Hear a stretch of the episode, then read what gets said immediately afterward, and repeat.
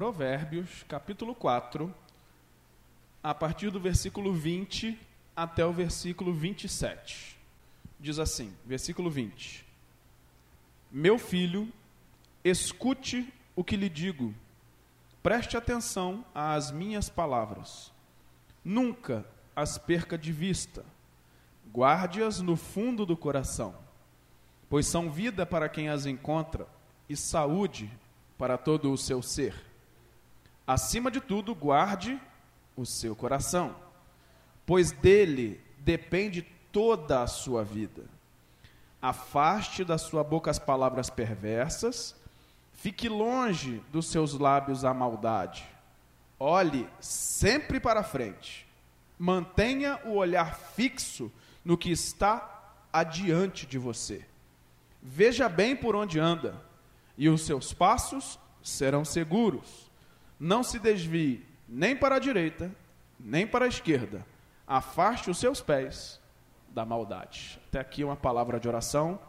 Nosso Deus e nosso Pai, temos lido a tua palavra e pedimos a ti que, mediante o operar do teu Espírito Santo, fala aos nossos corações. Eu peço a ti, Senhor, usa a minha vida, a minha mente e os meus lábios para ser instrumento de virtude nas tuas mãos para cada um de nós. Assim oramos gratos em o nome de Jesus. Amém. Passa aí algumas folhas na sua Bíblia e vai até o capítulo 13 de Provérbios, que eu quero ler só um versículo com você lá. Diz assim: A esperança que se adia faz adoecer o coração, mas o desejo cumprido é árvore de vida. Até aqui só. E o tema da mensagem de hoje é como guardar o coração? É uma pergunta. Como faço para guardar o meu coração? Porque no primeiro texto de Provérbios 4, 23 disse: Sobre tudo o que você deve guardar, guarda o teu coração, porque dele procedem as fontes de vida. Mas perceba que aqui nesse, nesse versículo que a gente leu, Provérbios 13, 12, está dizendo para a gente que quando a esperança que a gente tem, algo que a gente espera, demora muito, se adia demais, esse cenário faz o nosso coração adoecer. E aí tem um outro texto ainda que você não precisa abrir, não, só vou citar. E aí, se você estiver anotando, você anota, que é Jeremias 17, 9.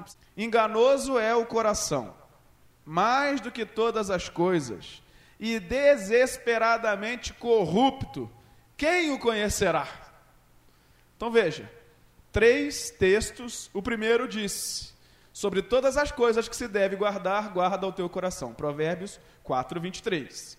Segundo, Provérbios 13, 12, a esperança que muito se adia faz adoecer o coração. E Jeremias 17, 9 diz: Enganoso é o coração mais do que todas as coisas e desesperadamente corrupto. Olha a linguagem bíblica acerca da fonte dos nossos sentimentos, das nossas emoções e tudo aquilo que procede à nossa mente. Então fala de um coração que deve ser guardado, mas que pode adoecer ou se corromper. E a pergunta é: como guardar esse coração? Porque quando a gente lê Provérbios 4, 23, guarda o teu coração. Mas o mesmo proverbista diz que o coração pode adoecer. E Jeremias, na verdade, no meio das lamentações de Jeremias, ele diz que o coração é desesperadamente corrupto. E ele faz uma pergunta: quem o conhecerá? Diante desse cenário acerca de nós mesmos, a pergunta é: como guardar o nosso coração de adoecer ou de se corromper? Como guardar a nossa vida? Bem, no primeiro texto de Provérbios 13, 12, que fala que o coração adoece, diz que ele adoece por uma razão, pelo menos. Ele cita pelo menos uma razão do coração adoecer. Ele diz assim: a esperança que muito se adia, faz adoecer o coração. E o que é que o proverbista está falando? Ele está dizendo assim: quando os nossos problemas parecem não ter fim, quando nós olhamos para um cenário de, difícil da nossa vida e não enxergamos uma luz no fim do túnel, quando a situação demora a ser resolvida, o nosso coração pode adoecer. E a verdade é que ainda tem mais uma outra coisa que pode fazer adoecer o nosso coração. E aí eu vou falar para crentes agora, né? Quando nós estamos orando por uma causa, por uma coisa há anos e não recebemos respostas. Muito provavelmente o nosso coração vai começar a se inclinar para adoecer. Por que disso? Porque todo homem de oração, toda mulher de oração, todo crente que ora, tem orações não respondidas, não é verdade? Isso não é uma verdade de um, é a verdade de todo crente que ora. Por isso, o discurso que é, eleva os sentimentos das pessoas, dizendo, não, mas aqui a oração é sempre respondida, não pode ser verdadeiro. Porque nem todas as orações que fazemos nós obtemos resposta da parte de Deus. Tem gente que passa por essa vida orando e não vê resposta das suas orações. Eu não estou dizendo que Deus não tenha respondido, estou falando que talvez a pessoa não veja, não perceba as respostas. Abre a sua Bíblia aí comigo em Lucas 18, para a gente ver um texto muito conhecido, inclusive nosso, imagino que você conheça, que fala sobre isso que eu estou dizendo. Lucas 18, do primeiro versículo até o número 8. Diz assim, ó. Então Jesus contou aos seus discípulos uma parábola. Então, uma história, né? Para mostrar que eles deviam orar sempre. E nunca, qual é a palavra que está aí? Desanimar. Versículo 2. Ele disse: Em certa cidade havia um juiz que não temia a Deus e nem se importava com os homens. E havia naquela cidade uma viúva que se dirigia continuamente a ele, suplicando-lhe: Faze-me justiça contra o meu adversário. Versículo 4. Por algum tempo ele se recusou. Veja, por algum tempo ele se recusou. Mas finalmente disse a si mesmo: Embora eu não tema a Deus e nem me importe com os homens, esta viúva está me aborrecendo Vou fazer-lhe justiça para que ela não venha mais me importunar. E o Senhor continuou: Ouçam o que diz o juiz injusto. Acaso Deus não fará justiça aos seus escolhidos que clamam a Ele dia e noite? Continuará fazendo-os esperar? Versículo 8. Eu lhes digo: Ele lhes fará justiça. É uma afirmativa e depressa. Contudo, quando o filho do homem vier, encontrará fé na terra? Até aqui. Jesus contou uma historinha. E a historinha era para ilustrar um assunto. Qual era o assunto? Não devem desanimar de orar. Mas perceba que na história ele bota um juiz injusto, uma viúva que tinha uma causa que deveria ser julgada com justiça e ela estava correta mas mesmo ela estando correta e apresentando ali a sua causa diante do juiz, ela não foi atendida de pronto. De que é que Jesus estava falando? Nem sempre, quando você tem uma coisa justa, lista, boa, que é devida, e você pede a Deus, mesmo ele sendo muito mais justo do que esse juiz injusto, ele está dizendo, não necessariamente você vai receber de pronto. Ele está dizendo aqui, essa é a história. Ele está dizendo assim, muito provavelmente você vai aguardar um pouco mas Deus vai conceder-lhe. E depressa, mas o depressa não é o nosso depressa, é o depressa de Deus. Porque o tempo dele não é o nosso tempo. Para ele, ele está dizendo depressa. Mas na ótica da viúva era, demorou-se um pouco. Olha só que interessante. O que é que ele está dizendo aqui? Ele está dizendo: esta viúva tinha uma causa e aguardava com afinco, porque ela estava ali todos os dias pedindo: julga a minha causa. Julga a minha causa. Ele mostra o exemplo de perseverança da mulher, mesmo na demora da resposta daquele juiz. E qual é o clamor de Jesus aqui? O clamor de Jesus é por perseverança, por oração perseverante, por um clamor, porque está dizendo, suplicava ali, né? Então está dizendo, um clamor perseverante mesmo diante da ausência de respostas. E aqui o caminho é para não desistir, para não desanimar. Deixa eu te dizer uma coisa importante. No nosso empenho em buscar ao Senhor diante de uma causa, não significa que a gente não possa ficar entristecido. Não significa que o nosso coração de repente não vai ficar cansado. Mas sabe qual é o convite? Não desanimar. Cansado, entristecido, abatido, tudo isso pode acontecer, mas qual o convite? Não desanime, não desfaleça, não esmoreça. Então, esse é o convite. Por quê, irmãos? Porque existe uma diferença muito grande entre esses sentimentos. Um coração ficar adoecido, escuta o que eu vou te dizer, não é pecado.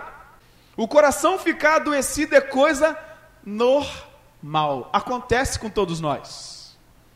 Então o que a Bíblia está falando para a gente é: o coração adoecido é diferente do coração desanimado. São duas coisas diferentes. Um coração que está adoecido, ele continua a buscar ao Senhor mesmo em meio às dores que sente. Mas um coração desanimado desiste de buscar a Deus. Essa é a diferença. Se o meu coração está entristecido, cansado, aborrecido, magoado, eu continuo crendo em Deus e buscando ao Senhor, mesmo que com menos força. Porque agora eu de repente estou meio com, né? É quando você está meio resfriado, você fica assim, ah, eu acho que hoje eu não vou na igreja não. Mas você vem, você fica meio, meio cabisbaixozinho, sentado aí, já olhando no relógio, querendo ir embora, mas você está aqui. Só um exemplo, né? Só um exemplo. Assim é o coração que está adoecido também. Mas o que é o coração desanimado? É aquele que deixa de buscar a Deus. Mas a esperança que muito se adia torna o nosso coração vulnerável e o nosso coração pode adoecer. E a pergunta é: como guardar o coração para que ele não adoeça ao ponto de desanimar? Porque a doença, quando vai se agravando, ela gera desânimo. E a Bíblia deu conselhos para a gente. Agora eu posso voltar com você lá em Provérbios 4. Volta lá em Provérbios 4. Porque a Bíblia dá para a gente uns quatro conselhos de como guardar o coração. Estava no texto que a gente leu. A própria Bíblia ensina isso. Provérbios 4. Quatro conselhos que está aí no texto do proverbista de como guardar o coração de se corromper e de adoecer. Então, o primeiro conselho está aí no versículo 20 e 21. Diz assim: ó, Meu filho, escute o que lhe digo: preste atenção às minhas palavras, nunca as perca de vista, guarde-as no fundo do coração. Até aqui. Primeiro conselho, você já leu. Está aí, o conselho está aí. Guardar a palavra de Deus no coração. Escutar o que Deus nos diz. Ouvir e guardar com atenção às palavras do nosso Deus. Quando nós estamos com o coração entristecido, magoado, aborrecido, doente, não podemos e não devemos nos afastar da palavra de Deus. Por quê? Porque quando o coração adoece e a gente não enche ele das coisas de Deus, nós vamos procurar enchê-lo de outras coisas. Vou te dar um exemplo. Se alguém está meio doente, meio chateado em casa, né, não pode trabalhar, de repente está lá. E aí ela fica ali procurando, caçando o que fazer. Tem gente que vê televisão, tem gente que mexe na internet o tempo todo, tem gente que lê livro, tem gente que ora, tem gente que faz outras coisas, e tem gente que se empanturra de comida até não poder mais. Tem gente que vai fazer compras para poder passar o tempo. Pessoas botam coisas no lugar daquela ausência que está sentindo. Porque um coração doente sente um vazio. E ele busca suprir esse vazio com coisas. Deixa eu te dizer, só tem uma coisa que supre o vazio do nosso coração: Deus, através da Sua palavra. Então, enche a tua mente e o teu coração com as palavras de Deus. Vou te dar um exemplo clássico, ainda falando sobre alguém adoecido. Imagine que alguém está de cama, adoecido, e você chega para oferecer para aquela pessoa uma comida, um alimento, seja o que for, e aquela pessoa assim, hum, não quero não, porque eu estou sem apetite. Se você respeitar o tempo todo essa negativa da pessoa de se alimentar, né? Não quero, não quero, não quero. Essa pessoa vai melhorar ou vai piorar? Qual é a tendência maior de acontecer? A tendência é piorar, porque quanto menos alimento ela colocar para dentro de si, dependendo, lógico, do quadro clínico, aquela pessoa vai se debilitar ainda mais, não é assim? A mesma coisa quando o crente está com o coração adoecido e fala: Não, não vou na igreja, não, não, não vou ler a Bíblia, não, não vou orar, não. Sabe o que você está fazendo? Você está se debilitando mais, você está se fragilizando mais. Por quê? Porque a palavra de Deus é o que nos alimenta. E se o nosso coração não encher-se de alimento da palavra de Deus sólido, real, o que acontece? A nossa vida que já está frágil se debilita ainda mais. Então, o que pode fortalecer um coração adoecido? A palavra de Deus. Você sabia que a igreja ela deve ser mais comparada a um hospital do que qualquer outra coisa? Esse lugar aqui é para receber quem está ferido, quem está doente, quem está desencorajado. É para isso mesmo. Por quê? Porque a palavra de Deus é bálsamo. Porque a palavra de Deus é encorajamento, é refrigério. É aqui nesse lugar que a gente precisa ser restaurado, irmãos. É o ambiente que Deus reservou para nós sermos alcançados pelo meio da sua graça, pelo seu favor. É a palavra de Deus que mantém um coração com saúde. Primeiro conselho é esse. Segundo conselho está no versículo de número 24 aí. Diz assim, ó: Afaste da sua boca as palavras perversas Fique longe dos seus lábios a maldade. Até aqui. Então, segundo conselho, guarda a tua boca. Guardar a boca. É a segunda coisa que é o conselho aqui. Por quê, irmão? Porque quando o coração está adoecido, escuta o que eu vou te dizer. Quando o coração está adoecido, logo as mágoas começam a vazar. Quando a gente está cheio de raiva, cheio de mágoa, cheio de coisa ruim dentro da gente, logo, logo isso começa a transbordar para quem está ao nosso redor. As pessoas começam a perceber e a sentir. Por quê? Porque um coração adoecido logo, logo expressa para quem está, expressa-se para quem está ao seu redor. Então você começa a ver a pessoa demonstrando raiva, frustração, ironia, deboche e coisas semelhantes. Essa pessoa está bem? Não está bem. Essa pessoa está deixando vazar essa série de sentimentos que ela está acumulando dentro do seu coração. E por isso o coração está adoecido. Não é que a pessoa seja má, não é que a pessoa quer fazer o que é mal para quem está ao seu redor, mas pessoas feridas ferem outras. Você já viu esses animaizinhos de rua? Não estou comparando ninguém com animal de rua, não, por favor. Mas você já viu um animalzinho de rua que ele fica perdido e ele começa a passar uma série de situações difíceis, apanha, e aí vai lá a, aqueles protetores dos animais para poder recolher. Você já viu como é que é a reação, a primeira reação desses animais? Eles atacam. Por quê? Porque eles estão acuados e feridos. Pessoas feridas ferem pessoas. Devemos guardar também o que sai da nossa boca, porque a Bíblia diz que o que sai da boca dos homens é o que contamina. Você não precisa abrir, não. Mas Marcos 7, versículos 20 a 23 diz assim: ó, E continuou Jesus: O que sai do homem é que é o que o torna impuro, pois do interior do coração dos homens vêm os maus pensamentos as imoralidades sexuais, os roubos, os homicídios, os adultérios, as cobiças, as maldades, o engano, a devassidão, a inveja, a calúnia, a arrogância e a insensatez. E todos esses males vêm de dentro, e estes tornam o homem impuro. Porque a boca fala do que está cheio o coração. É o que eu estou te dizendo. Guardar a boca não é só colocar um cadeado aqui nos lábios, sabe por quê? Porque a boca fala do que está cheio o coração. Eu preciso cuidar da origem desse mal. Eu preciso cuidar do meu coração. Guardar a boca quer dizer guarde primeiro o teu coração. Para isso, cuide do que você está alimentando o teu coração e a tua mente. Porque tem gente que quer curar o coração vendo lixo, né? Recebendo cada vez mais lixo. Irmão, afaste-se do que não presta. Se algo está alimentando o teu coração do que não presta, se afasta disso, porque isso está gerando cada vez mais males para dentro de você. Corte tudo aquilo que não te edifica. Se é lixo, irmão, não tem que estar tá no teu coração, tem que estar tá fora e não dentro. Segundo conselho, então, guardar a boca. Terceiro conselho está aí no versículo 25. Olhe sempre para a frente.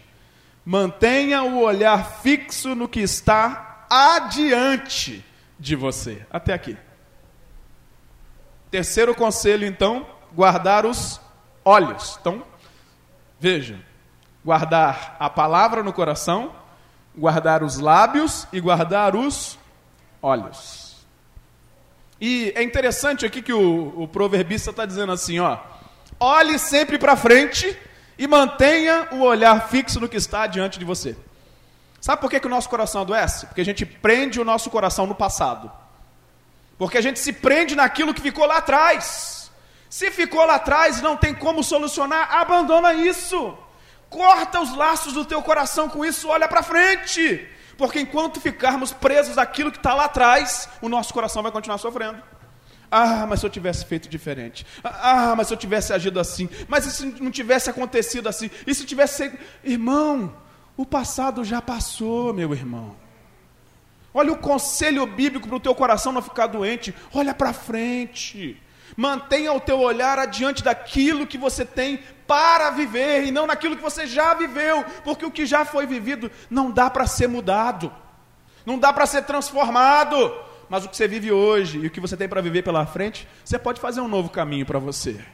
O Espírito Santo pode conduzir em triunfo a partir daqui, então abandone aquilo que ficou no passado, porque isso só causa dor, só causa constrangimento, isso só causa um coração doente. Então, guardar os olhos não é só de, de ver aquilo que não presta, isso também, mas aqui o conselho é: olhe para frente, tenha o olhar fixo no que está adiante de você. Vou dar um exemplo bíblico. Pedro está no barquinho, junto com os discípulos, e então ele percebe que vem uma figura andando por sobre as águas. Todos ficam aterrorizados. E então Jesus diz assim: Não tenham medo, sou eu. E então Pedro, ainda vendo aquela penumbra, né, em meio à penumbra, a silhueta de Jesus, ele diz: Se és tu mesmo, manda eu ir ter contigo aí por sobre as águas. O que, que Jesus diz? Pode vir, Pedrão.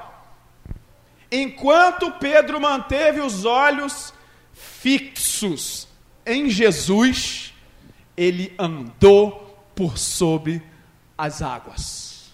Quando ele tirou os olhos de Jesus e olhou a quantidade de água que estava ao redor dele, a fé dele fez ele sucumbir. E ele, mesmo possivelmente sendo um bom nadador, né, porque era pescador, ele fica aterrorizado ao ponto de Jesus ter que ir lá agarrar ele pela mão e falar assim: oh, homem de pequena fé, por que, que você duvidou? Por que é que ele afundou? Porque ele tirou os olhos de quem estava adiante dele, Jesus, e olhou para o que estava ao redor. Meu irmão, olha para Jesus, olha para frente, olha adiante, olha para aquilo que o Senhor tem chamado você para olhar. Só anota. Lamentações 3:21 diz assim, ó: Quero trazer à memória aquilo que pode me dar esperança. Veja que num livro chamado Lamentações, no momento que o povo estava em sofrimento, Jeremias diz: Quero trazer à memória aquilo que pode me dar esperança. Arranca da tua mente isso que não presta, meu irmão. Se tem coisa que está fazendo você martelar dia e noite aquilo que não é bom, abandona isso. Isso só está acabando com você. Só está destruindo o teu coração, está te adoecendo. Filipenses 4,8 diz assim: Finalmente, irmãos, tudo que é verdadeiro, tudo que é respeitável, tudo que é justo, tudo que é puro, tudo que é amável, tudo que é de boa fama, e se alguma virtude há, e se algum louvor existe, seja isso que ocupe o vosso pensamento.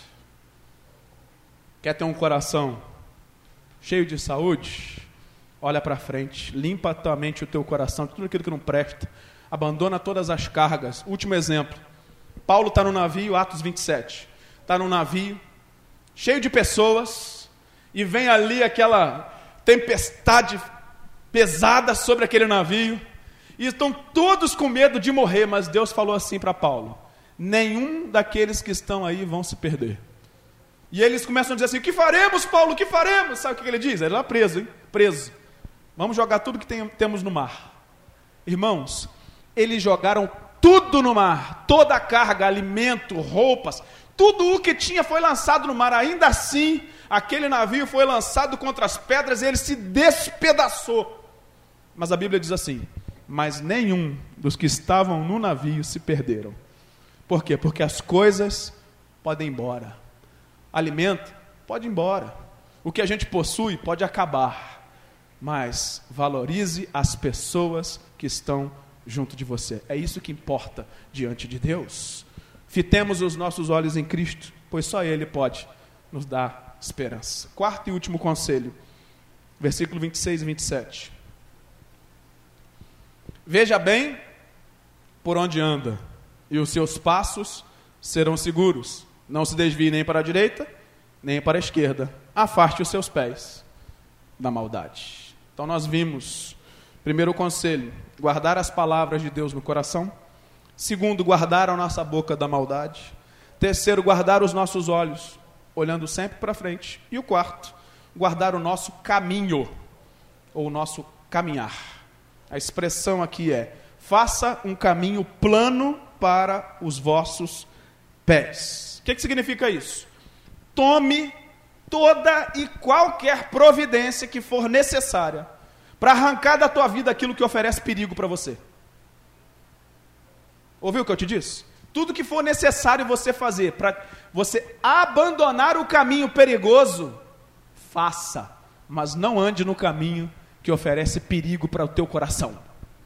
Se aonde você está caminhando está oferecendo perigo para o teu coração, para de andar por aí.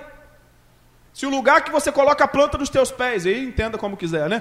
Por onde você anda fisicamente, ou com quem você se relaciona, é caminho perigoso, abandone esse caminho. A Bíblia está dizendo: faça caminhos planos para os seus pés. Ou seja, ande em lugares seguros. Conviva com pessoas que não ofereçam esse tipo de, de insegurança para o teu coração. Esteja ao lado de quem quer bem. Se alguma coisa está te provocando tentações pecaminosas, abandone esse caminho. Ah, pastor, você não sabe como é que é esse trabalho que eu vivo. Então peça ao Senhor que abra outra porta para você. Está tá te envolvendo ali num, num, ambiente sujo, pecaminoso? Peça ao Senhor, Deus, eu quero te honrar, isso está sendo mal para mim. Abra outra porta para mim, eu quero trabalhar de maneira honrosa, e seja o que for. Eu falei trabalho, mas pode ser qualquer outra situação. Ande em caminhos em que a sua vida não corra perigo. Por quê? Porque quando nós não eliminamos os caminhos tortuosos e difíceis da nossa vida, nós podemos tropeçar quando caminhamos nele podemos passar por situações, no mínimo, embaraçosas. Irmãos, quando nós estamos fortes, nós podemos até escalar montanhas, mas quando o coração está adoecido, até uma pedrinha no caminho plano pode fazer a gente cair. Você já passou um, um, um tempo em que seu organismo estava tão debilitado que você deu uma topadinha num piso assim que tinha só um ressalto, quase caiu? Já viveu isso? Mas você já passou ali milhões de vezes, nunca viveu isso, mas o que aconteceu? Você estava frágil. Por isso, precisamos buscar um caminho plano. Quando o estômago da gente não está muito bom, você busca, você busca comer comidas mais leves. Se você gosta de uma sopinha, uma canja, é isso que você vai querer. Você nem sente vontade de comer comidas pesadas. Se alguém chegar com uma feijoada perto de você, você fala, sai para lá, porque naquela oportunidade você está fragilizado e o teu organismo não suporta aquele tipo de alimento. Assim é o nosso coração, quando ele está adoecido, entristecido, quando estamos angustiados, irmãos, não é hora de fazer coisas difíceis, não é hora de trilhar caminhos muito difíceis, é hora de andar em caminhos planos, caminhos simples. Por isso, não entre em contenda se o seu coração está assim, não entre em controvérsia se o seu coração está assim, fuja do pecado. Então perceba, os conselhos do proverbista foram Alimente-se da palavra de Deus. Cuide da sua boca. Tenha cuidado com as suas respostas. Fixe os seus olhos naquele que te dá esperança, Jesus Cristo. Faça um caminho plano para os seus pés. E o último versículo diz: Não se incline nem para a direita e nem para a esquerda. Sabe o que ele está dizendo? Cuidado aonde você pisa. Vocês viram uns dias atrás aí, aquele sniper? Sabe o que é o sniper? Aquele atirador né, da polícia que estava assim posicionado, aquele ônibus aí que foi sequestrado. Lembra um rapaz? Poucos meses atrás aí, foi sequestrado por um rapaz, e aí aquele atirador de precisão, ele se posicionou em cima do carro assim, e ele ficou ali, ó, aguardando pacientemente o momento de dar quantos tiros? Um, ele precisava só de um tiro, um, e que fosse destruidor, que acabasse com a vida daquele outro lá. Não era assim? É assim que é a missão de um sniper. É aquele atirador de elite, de precisão. Ele estava lá parado, aguardou. Ele ficou ali um tempão aguardando quantas oportunidades? Uma só, a primeira. Na hora que a oportunidade apareceu, ele deu aquele tiro e que foi letal. Sabe o que, que ele precisava? Que aquele jovem que estava no meio de todo mundo fizesse isso aqui, olha para mim, ó. Se ele desse uma inclinadinha para a direita ou para a esquerda, era tudo que aquele policial precisava para não colocar em risco as outras vidas e tirar a vida dele. Na nossa vida cristã, nós temos um inimigo que funciona muito parecido com esse policial de elite lá, de precisão, que ele fica assim, ó, pacientemente com a arminha dele, ó, apontada na nossa direção. Sabe o que, que ele espera? Que você se incline só um pouquinho para a direita ou um pouquinho para a esquerda, para ele poder dar um tiro para acabar com a tua vida. Pastor, mas o que, que significa? Por que, que eu tenho que me inclinar um pouquinho para a direita ou um pouquinho para a esquerda? Porque se eu estiver escondido atrás de Jesus, ele pode dar quantos tiros ele quiser que não pega em mim. Nós estamos no esconderijo do Altíssimo, não é o que o Salmo 91 fala?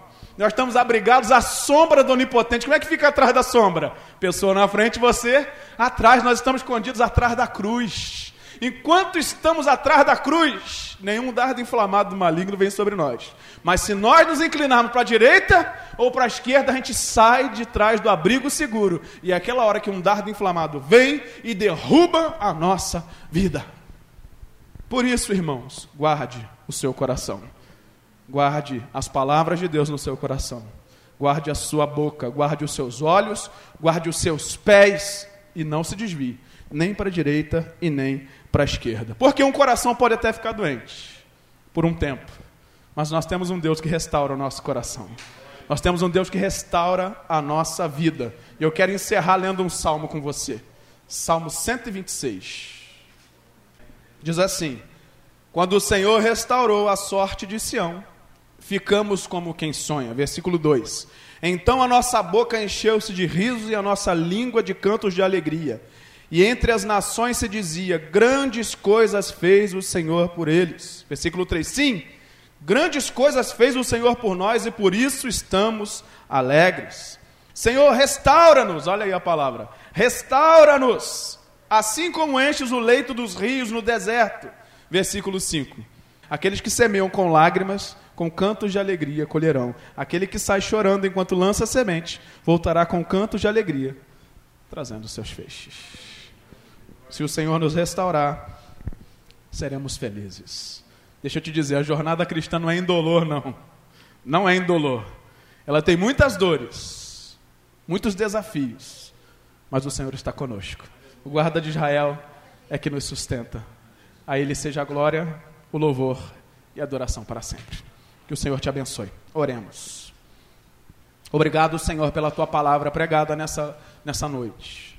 Obrigada por essa mensagem, ó Deus, que creio ser encorajadora, porque queremos nos esconder atrás de Ti de fato. Queremos andar, ó Deus, nos Teus passos, seguir os Teus caminhos, fazer a Tua vontade e ser guardado no esconderijo do Altíssimo e estar seguros, Senhor, abrigados em Ti e que a alegria do Senhor seja a nossa força, e que o Senhor venha restaurar os corações que estão, ó Deus, nesse, nessa condição. Se alguém chegou aqui com o coração entristecido, angustiado, adoecido, eu peço, restaura, Senhor, a, o nosso vigor, dá força ao cansado, põe de pé o desvalido, Senhor, ergue-nos na tua presença, Senhor, para que glorifiquemos o teu santo nome. Alegra o nosso coração e nos ajuda a nos alimentar e nos fortalecer em ti, que é a nossa esperança, porque assim cremos em ti. A Aplica essas verdades em nossas vidas, assim oramos gratos, no nome santo de Jesus. Amém.